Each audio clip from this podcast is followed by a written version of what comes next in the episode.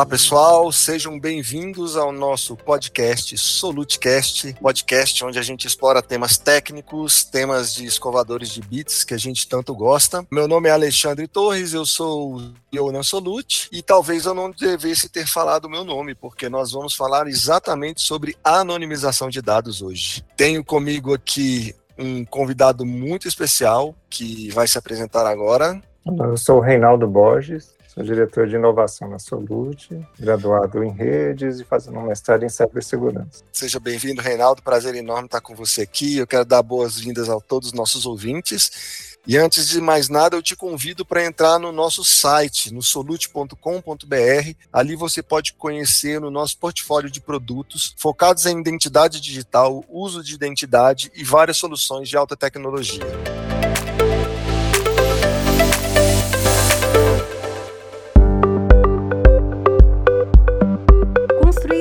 Sociedade mais próspera, justa e coletiva é uma necessidade. Desde o começo da sua jornada, a Solute se preocupa com o impacto das suas ações junto às pessoas e aos negócios, por meio da inclusão produtiva, geração de renda e desenvolvimento sustentável. O Asastec é a concretização do impacto socioambiental da empresa, com a união de colaboradores, clientes, parceiros e comunidade.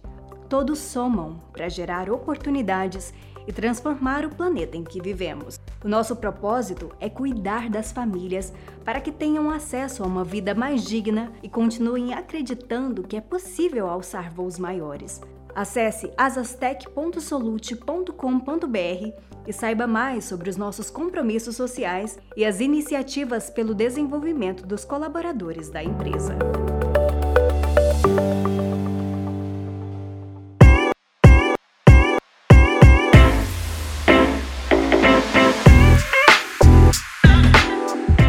Vivemos em um mundo onde nós somos os nossos dados. Tudo que fazemos na internet deixa um rastro digital. E aqueles que têm interesse podem nos reconhecer por esse rastro, pelas pegadas que deixamos. É um quebra-cabeça. Pequenos fragmentos da informação pode apontar para nós como indivíduos ou para o nosso comportamento. Nesse mundo, a anonimização de dados surge como uma tecnologia importantíssima e que cada vez mais passa a fazer parte do nosso dia a dia. O que é a anonimização de dados? E por que falar dela é importante?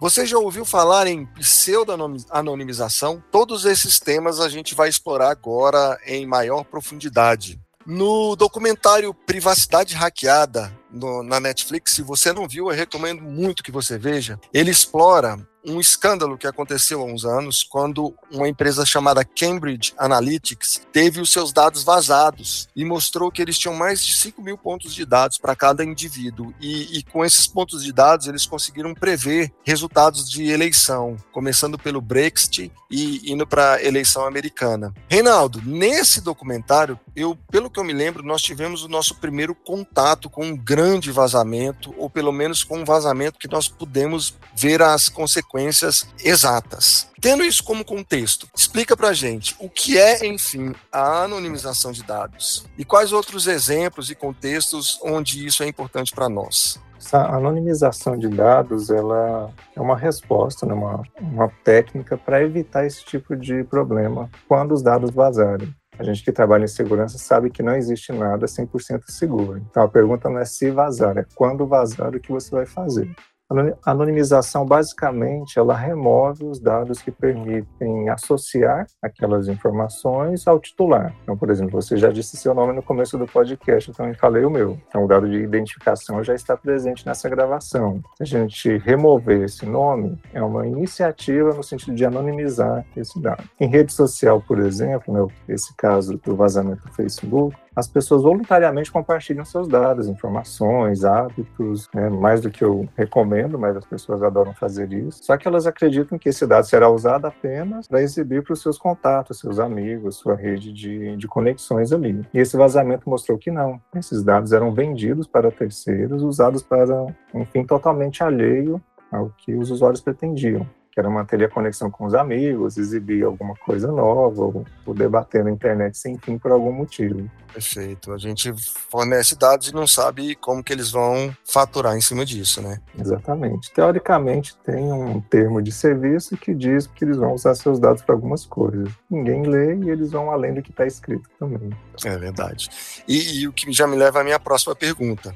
Qual é a relação da anonimização de dados com a Lei Geral de Proteção de Dados, que tem ficado bem, bem forte no Brasil e, e, e a versão brasileira e as versões em outros países também? O que, que ela tem a ver com, com esse tipo de tratamento de informação? Isso, essas leis, né, a Lei Geral de Proteção de Dados, que é a 13709 de 2018 aqui no Brasil, ela impõe regras para quem faz o tratamento, quem colhe e lida com esses dados. E essa lei se aplica a todo dado pessoal, ou dado pessoal sensível. Ou seja, são informações associadas a uma pessoa natural, uma pessoa física. Essa lei não protege dados de empresas, são outras leis que cuidam de segurança cibernética. Mas essa lei, por exemplo, no artigo 12, ela fala que se a empresa, a que está cuidando do dado, anonimizar o dado, ele deixa de ser um dado pessoal. Então, qualquer coisa que aconteça com aquele dado não está mais sujeito à Lei Geral de Proteção de Dados. O artigo 11 também fala que você pode usar o dado da pessoa para fins terceiros do que o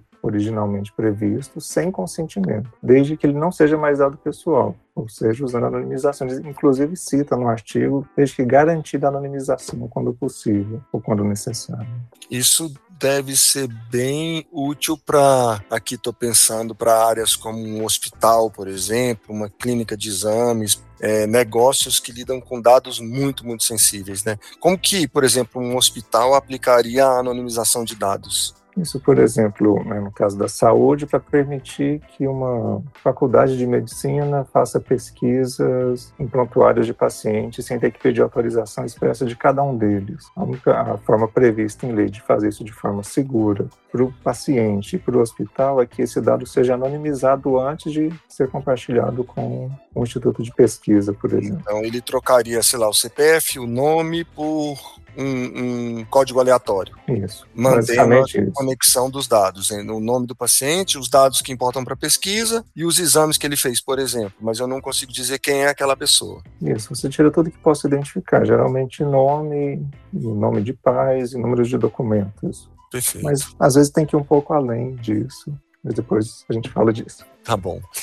Isso tem a ver com compliance também das empresas?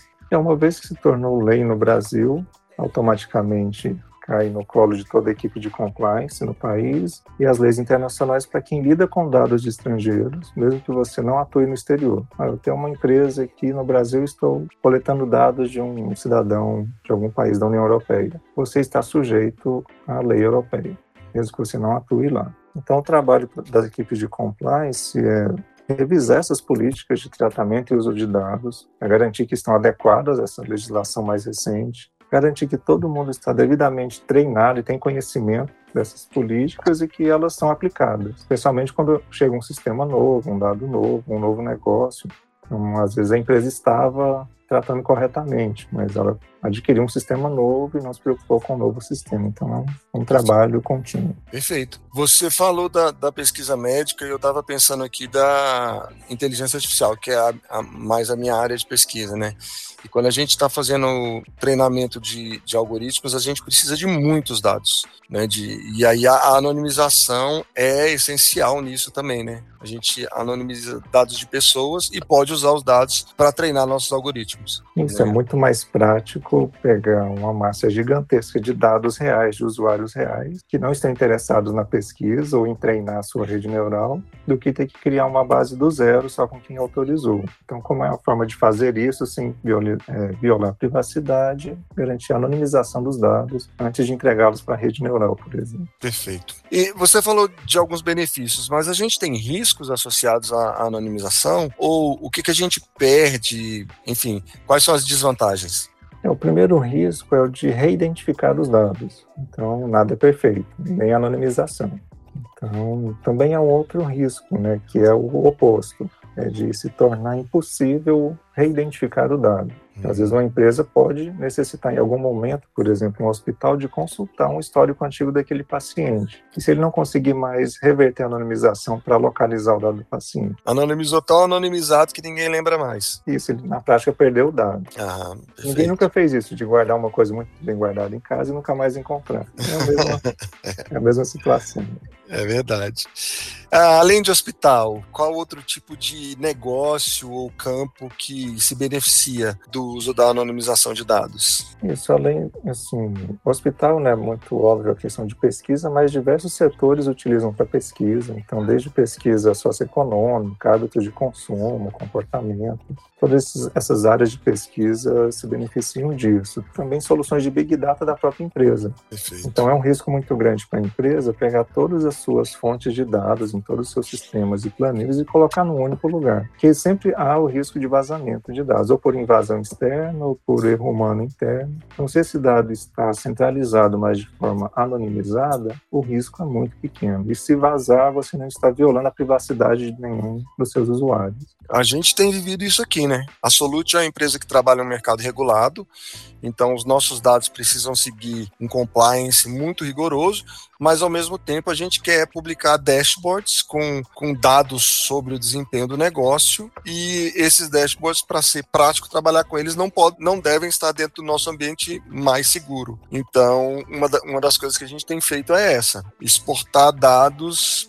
sintéticos e anonimizados, né? E, e, e, esses dados sintéticos anonimizados a gente consegue expor eles de uma maneira mais prática para outras áreas da empresa, né? Isso, é expor para as outras áreas sem fazer anonimização seria mais barato e mais rápido. Mas nós temos que preservar a privacidade e compliance com outras regulações além da LGPD. Então a gente paga essa conta de, de criar toda uma técnica, um processo de anonimização antes de fornecer os dados para a base de pesquisa. É isso, isso que, que a gente está vivendo aqui me fez pensar que a anonimização é algo muito mais próximo de todo empresário e não só o, o, o, empresário da área da saúde ou de dados muito expostos na, na LGPD. Né? Eu, eu preciso é, pensar em vazamento, como você falou, eu preciso pensar em ransomware, ou eu preciso pensar na própria visibilidade de dados dentro do, do meu do negócio. Né? Nesse sentido, assim, é, o que, que a anonimização traz de benefício ou muda na vida do cidadão em geral ou do pequeno empresário? É, pensando de forma geral, né, população em geral, a anonimização deveria ser mágica como é abrir uma torneira na sua casa. Você não quer saber de onde tiraram a água, que processo ela passou, que tipo de cano ela teve que percorrer até chegar na sua casa. Você quer abrir a torneira e magicamente vai sair água limpa ali. Então, para os usuários em geral, é, tem que ser assim também. Eu quero usar minha rede social, quero navegar na internet, fazer compras. Não me interessa como vão fazer. Eu quero que meu dado esteja seguro, bem guardado e que ninguém possa bisbilhotar a minha vida sem autorização. O empresário vai ter uma questão adicional, porque além dessa preocupação dele como pessoa, tem a preocupação com seus clientes com seu negócio. O pequeno empresário ele não, não quer se preocupar com isso. Ele quer que o provedor de solução dele faça isso por baixo dos panos. Ele quer contratar um sistema que seja seguro para ele e para os seus clientes e que isso ocorra de forma transparente. Aí tem a pequena pegadinha, né? Não existe mágica. Alguém tem que fazer o trabalho sujo, alguém tem que fazer o encanamento na cidade, alguém tem que fazer a anonimização nos sistemas. Aí entra outro risco ou desvantagem há um, há um custo maior de processamento e de armazenamento e de fluxo de dados para garantir isso. Então, isso eleva um pouco o custo de sistemas. Perfeito, perfeito. Mas é muito mais barato do que sofrer uma multa ou penalidade por vazar dados de clientes, por exemplo. Perfeito. É o que você falou logo no começo do programa. Nós vivemos hoje numa época em que não é uma questão de si, mas é uma questão de quando os dados vão vazar. A gente tem histórias famosas. A gente tem a história do Uber, que teve seus dados vazados em 2016, vazaram dados de 57 milhões de usuários, inclusive é, centenas de milhares de clientes brasileiros. Tudo indica que a empresa negociou com os criminosos para eles deletarem os dados e avisou os clientes né, que isso aconteceu. Nós tivemos o LinkedIn, que teve um vazamento muito grande de dados. Nós tivemos um vazamento maciço de dados aqui no Brasil, que tudo indica, isso não está comprovado e nem assumido, mas tudo indica que teve a sua origem origem em um grande birô de crédito aqui no país. É, enfim, nossos dados estão por aí. E, e, e, o que, que é o dado? Quando a gente fala, nossos dados estão por aí, o que, que, é, o que, que é o dado? Qual a distinção de, sei lá, as corridas que eu fiz no Uber? Isso não é exatamente uma preocupação, mas qual é o dado que vai passar a ser um dado pessoal, algo que eu tenho que me preocupar? E como esse, se esse dado tivesse anonimizado, como, como é que isso seria? É, você comentou as corridas do Uber, né? mas nesse contexto, dado é qualquer informação que possa ser capturada de uma pessoa ou de uma empresa, mas quando a gente fala de privacidade, geralmente a gente está tratando de pessoas físicas. Né?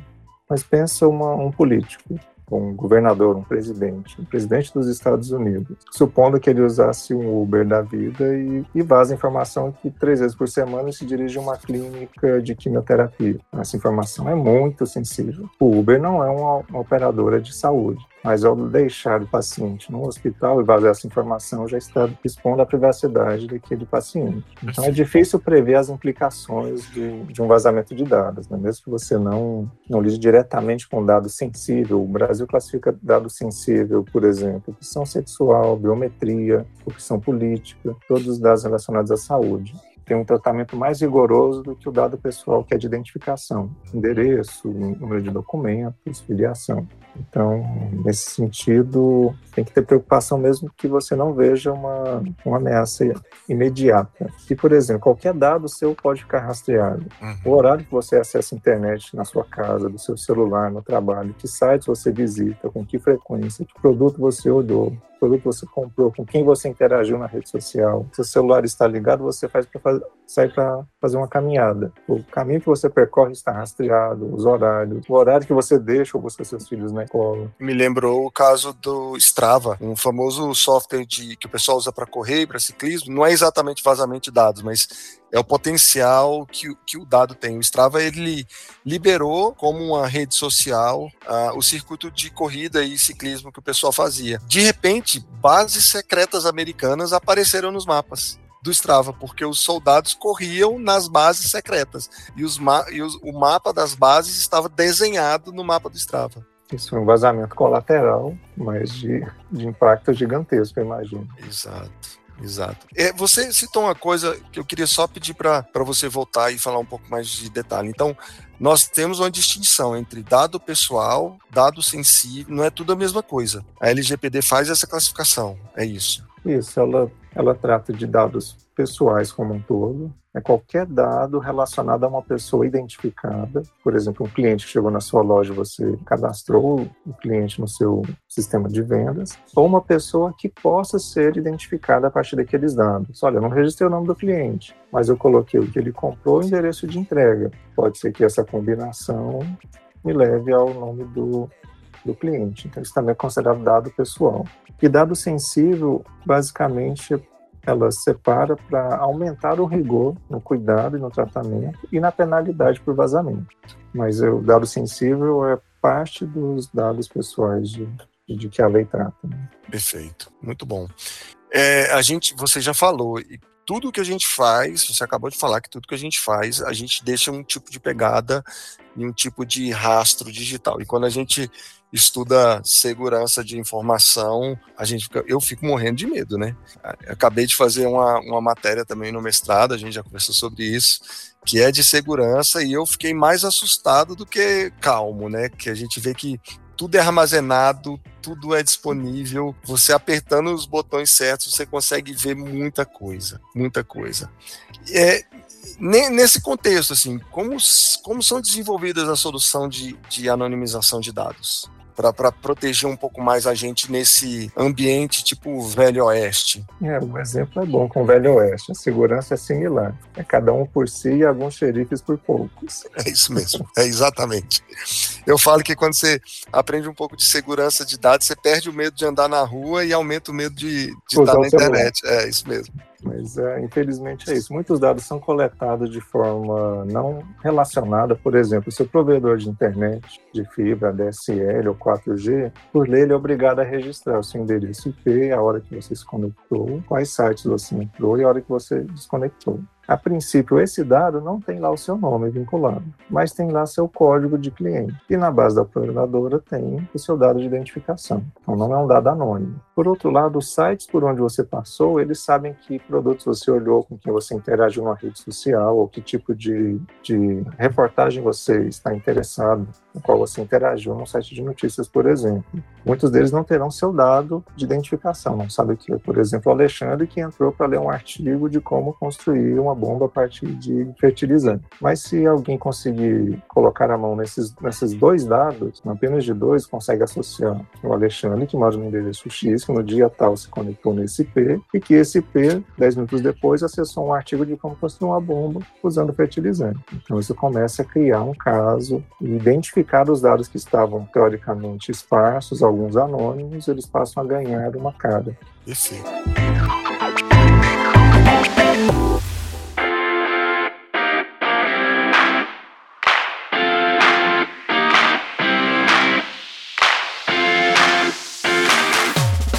Vamos mergulhar um pouquinho mais fundo agora. Como que um dado é anonimizado? Como que, que que uma solução de anonimização? Qual é a mágica dela? Isso, a, talvez a ideia mais simples seja muito fácil. Você entra no banco de dados e apaga o nome, o CPF, o endereço da pessoa. Mas isso gera um problema, porque agora eu não sei se foi um cliente que comprou todos os produtos da loja, se foram 10 ou mil. Então, eles não fazem apenas a exclusão do dado, eles trocam esse dado por outro dado aparentemente randômico. Então, mais, a técnica mais utilizada é um hash criptográfico, que transforma qualquer tipo de informação em uma sequência alfanumérica de tamanho padronizado.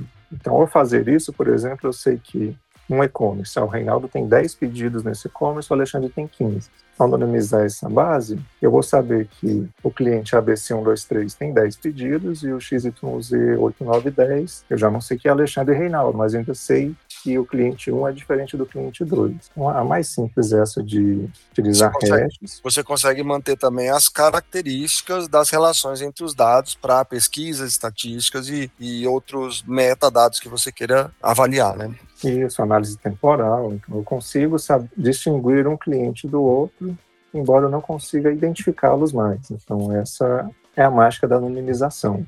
Então, é como você vê alguém, um jornal dando a notícia, ah, o, a vítima A, o suspeito B, ele sabe que a vítima A é diferente da vítima B, ele só não está revelando o nome delas. Então a ideia é similar aí. Entendi. E eh, você precisa de um, de um computador poderoso, um hardware especialista? Como é que isso é feito lá no, no, no data center? Para anonimização, não. É uma função relativamente simples e rápida de ser executada. Já a pseudo-anonimização, essa é bem mais complexa e a gente pode falar um pouco mais dela. Mas a, a, função de hash ela é criada de uma forma que ela é muito rápida e barata de ser executada por um computador precisa sim de um computador e é praticamente impossível reverter, fazer o caminho de volta a partir do hash, voltar ao nome, ao CPF do Alexandre. Então a segurança dela está nisso, elas são testadas, desafios internacionais de, de segurança dessas funções antes que elas sejam utilizadas. Né? Nós confiamos, assim como o mundo inteiro confia nessas funções, porque ninguém ainda conseguiu quebrar. Perfeito. E o que é a pseudonimização? A pseudo, ela ganha esse nome porque aparentemente o dado está anonimizado. Por exemplo, se alguém invade um banco de dados ou um funcionário sem querer manda o backup por e-mail para outra pessoa, quem abrir aquele dado não vai ver dados de identificação, vai ver sequências de letras e números no lugar do nome do CPF. Mas ela é uma pseudo porque quem fez esse trabalho de pseudonimização, ele tem dados adicionais para reverter essa anonimização. Então a gente já não usa hash criptográfico, porque o hash é, no único sentido. Nesse caso, a pseudo, ela utiliza técnicas de criptografia. Você consegue criptografar, tornando o banco anônimo, mas você consegue decriptografar, se você tiver a chave correta, reidentificando o banco todo, ou só um registro, aí você, ou a aplicação decide quando e quais dados reidentificar quando necessário. Perfeito. Então ela é uma criptografia mais ampla de todos os dados. É, é, é, isso? Geralmente não de todos, porque criptografia tem um custo computacional elevado. Geralmente apenas dos dados de identificação. Ou apenas o elo de, de que conecta os seus dados com a sua identificação. Né? Um exemplo mais técnico, tem um banco de dados com a lista de clientes. E tem um banco outra tabela que tem a lista de compras e com a subtabela de produtos em cada compra. Existe um, um elo entre essas tabelas que relaciona o código do cliente com as compras dele. Você pode criptografar apenas esse elo. Então, você reduz o custo computacional e você mantém o anonimato da base de compras, por exemplo, ou de pacientes de um hospital. Né? A ideia é a mesma. Entendi, entendi. Isso eu preciso ter um processo de desanonimização para realizar essa, essa conexão quando eu precisar dela. Isso. Em e caso... essa é uma, é uma das desvantagens de utilizar essa técnica, porque você vai gastar mais poder computacional, tem uma informação adicional, que geralmente é uma chave criptográfica, é uma informação a mais que você tem que cuidar, proteger, não deixar que ninguém não autorizado faça uso dela e não pode perder. Se você perder, você perdeu o seu banco de dados inteiro. Também. É o cenário, por exemplo, que eu sei que a gente trabalha com ele, ah, onde eu tenho hospitais, por exemplo, voltando para o mundo da saúde, hospitais que têm prontuários de pacientes e clínicas que têm exames desses pacientes, e eu preciso ter uma relação anonimizada entre, entre, essas do, entre, entre esses dois players aqui da relação, é, para esse tipo de cenário. Isso, e é essencial que, quando necessário, a aplicação consiga reidentificar os dados para montar o histórico daquele paciente. E como que funciona isso quando eu tenho um, um terceiro, por exemplo, eu, o, o médico que tem o prontuário, ele quer acessar os exames do paciente, mas quem vai dar autorização de acesso é o paciente. O paciente que vai dar autorização de acesso para que os dados sejam desanonimizados. Como é que funciona isso? É pela regulação da LGPD, o paciente precisa ser informado de forma clara de quais dados eles estão falando ou tratando no pedido de acesso e qual o objetivo de uso, por quanto tempo será usado e ele tem que dar um consentimento claro, sem coação e bem informado. Então, quem está pedindo acesso ao dado precisa colher esse consentimento. Aí a forma de executar isso, a, a lei não diz o como, mas você tem que fazer. Pode ser num papel, pode ser de forma eletrônica, você pode pedir para o paciente gravar um áudio autorizando. Então, existem várias formas. O importante é que o dono da informação titular dê autorização para isso. E que os, os sistemas, né, os players fazem é garantir que ele guarde essa informação, porque será fiscalizado em algum momento. Então, se em algum momento no futuro alguém questionar se ele tem autorização ou não para fazer aquele compartilhamento no passado, e se ele não demonstrar que ele pegou o consentimento do, do titular, ele é penalizado. Então não há nada durante o processo de compartilhamento, não há um fiscal, um, um, algum regulador que garanta que houve o consentimento. A fiscalização depois, uma denúncia, uma auditoria, é que vai verificar se o consentimento foi registrado ou não. Algo o médico fala para mim, olha, eu vou agora pedir autorização para acessar seus exames. Aí eu tenho uma, ele me manda, sei lá, um OTP no celular, eu digito isso dando meu consentimento e isso vai com uma, algum tipo de assinatura que me identifica e fica registrado que eu autorizei naquele momento aquela pessoa a acessar um conjunto de exames médicos meus, algo, algo nesse sentido. Isso, é muito comum utilizar, por exemplo, o e-mail, um SMS até o WhatsApp. Manda o SMS, olha, doutor fulano de tal, está pedindo autorização para acessar seu histórico que está no hospital XPTO. Se você autoriza, responda com sim. Seria o bastante. Simples desse jeito. Dessa forma, desde que seja especificado o que está acessando, quem, por quê, por quanto tempo, se você responder e a e quem está acessando guardar essa, essa conversa é o bastante. Perfeito. E o que, que a Solute tem oferecido como solução, ou o que, como ela tem incorporado a anonimização de dados nos negócios? Isso, a Solute, ela, ela trata da privacidade né, dos seus usuários desde a fase de design da solução. A gente já cria soluções pensando nisso. Falando um pouco né, do nosso trabalho interno. Por exemplo, a assinatura digital em nuvem, nós não recebemos o conteúdo que será assinado, nós recebemos apenas um hash. Então, isso garante a privacidade do, do que o, o nosso cliente está assinando. Vamos ser apenas um dos exemplos. E pensando no que a gente oferece de solução para o mercado, né, para uso externo também. Nós temos duas APIs que tratam diretamente com isso. A primeira é para registro do consentimento, onde eu comentei que é importante guardar o histórico do consentimento, fim de auditoria e algum questionamento Sim. futuro. Então, nós Sim. temos uma API que transforma o consentimento em um certificado de atributo. Ele é assinado digitalmente no tempo e publicado. Então, quem está compartilhando ou recebendo o dado, ou mesmo titular, consegue verificar se o consentimento está devidamente registrado. Então, essa é uma das APIs. E também permite que o titular revogue o consentimento, que é outra coisa que a LGPD prevê. O usuário deu autorização de usar o dado, mas ele pode a qualquer momento, depois disso, voltar, eu retiro a autorização que eu dei. A partir desse momento, você não pode mais tratar o dado daquele usuário daquela forma que ele tinha autorizado previamente. E a segunda API que nós oferecemos, ela tem o propósito de segregar informação. Então, o que nós fazemos? Nós recebemos os dados de identificação do cliente, do usuário, né, da, dessa empresa, do sistema. Nós criptografamos isso, guardamos do nosso lado criptografado e devolvemos para a aplicação apenas um token, uma lista de letras e números, para que a aplicação guarde todos os dados importantes, pessoais e sensíveis apenas com esse hash com esse token, na verdade, que nós chamamos. E quando ela precisa acessar, ela pergunta para a gente: olha, eu preciso acessar o dado dessa pessoa, eu não sei qual token eu procuro aqui, me ajuda. Então nós registramos que ela consultou aquele token. Então isso dá uma transparência muito grande para ela e para os seus usuários, de quando ela acessou o dado e por que acessou, quem acessou, se existia consentimento ou não que era utilizado em conjunto com a primeira API. Tá Facilita esse trabalho de como que é essa mágica né, acontece. Uhum, Nós temos APIs que resolvem isso para quem não, não quer desenvolver isso dentro de casa. E empacota toda a inteligência de anonimizar, desanonimizar e, e deixar que uma aplicação interaja nesse com esse processo todo, né? Isso e também o trabalho de guarda da chave criptográfica. Nós utilizamos hardwares é, específicos para isso, os HSNs, para dar segurança na chave, para ter backup dela, porque se perder a chave, perdeu o banco de dados. Isso não é interessante para nenhum negócio. Perfeito hardwares de segurança em ambientes de altíssima segurança, que eu Isso. quero ver o Tom Cruise conseguir invadir. É, missão impossível é, ficou amador perto da segurança atual. É, é filme antigo, vamos dar um crédito para ele. Vamos dar um crédito.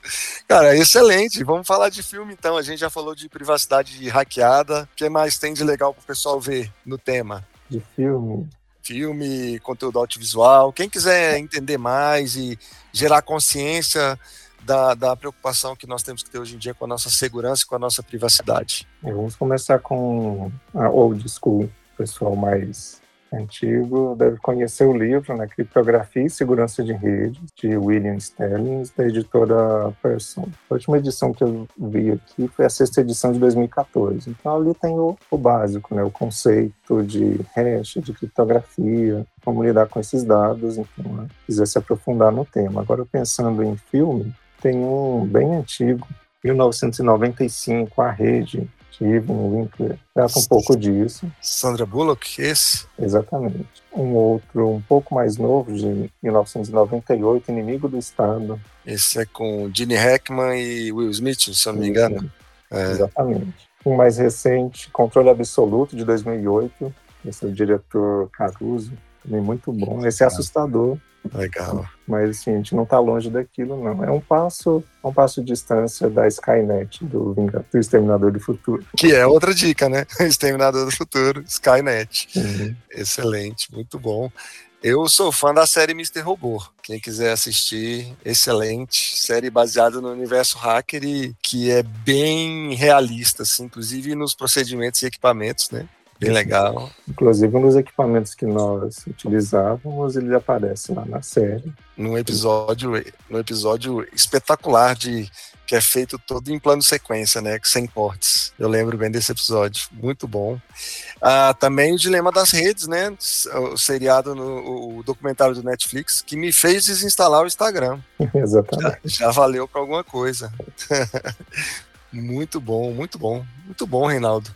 E o que é que nós devemos esperar do futuro? Essa semana eu li que o uso de dados anonimizados pode ajudar a curar doentes por meio de doação de órgãos. A gente pode esperar esse tipo de coisa para o futuro?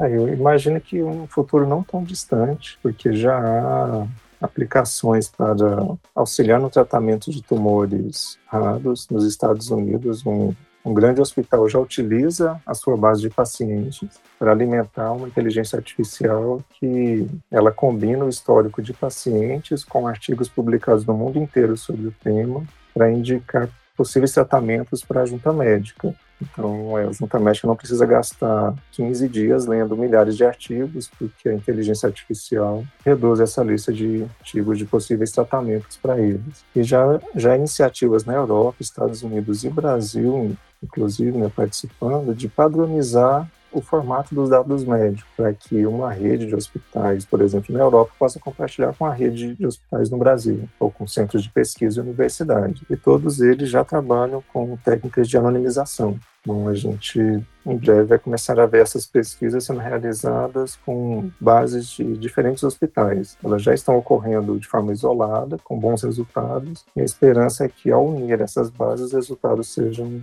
melhores ainda. Excelente. Muito boa conversa, muito bom tema, importantíssimo. Eu estava lembrando aqui que se esse problema é importante para nós hoje, com o advento do 5G, do IoT, onde tudo vai estar conectado o tempo todo, tudo vai as nossas pegadas digitais vão aumentar muito, tudo que nós usamos e interagimos vão, vão poder ser usado para identificar nosso padrão de comportamento. Então, um tema assim que, que todos temos que estar preocupados e saber é, o bastante para nos precaver ou pelo menos para saber até onde a nossa privacidade está sendo exposta, porque também não tem como fugir e tem algumas vantagens, mas eu acho que isso é tema para um próximo podcast. Então eu, eu me despeço dos nossos ouvintes, muito obrigado pela sua audiência. Lembro de vocês visitarem o nosso portal solute.com.br, as nossas redes sociais, Solute Digital no LinkedIn e Instagram. Muito obrigado, forte abraço. Até mais.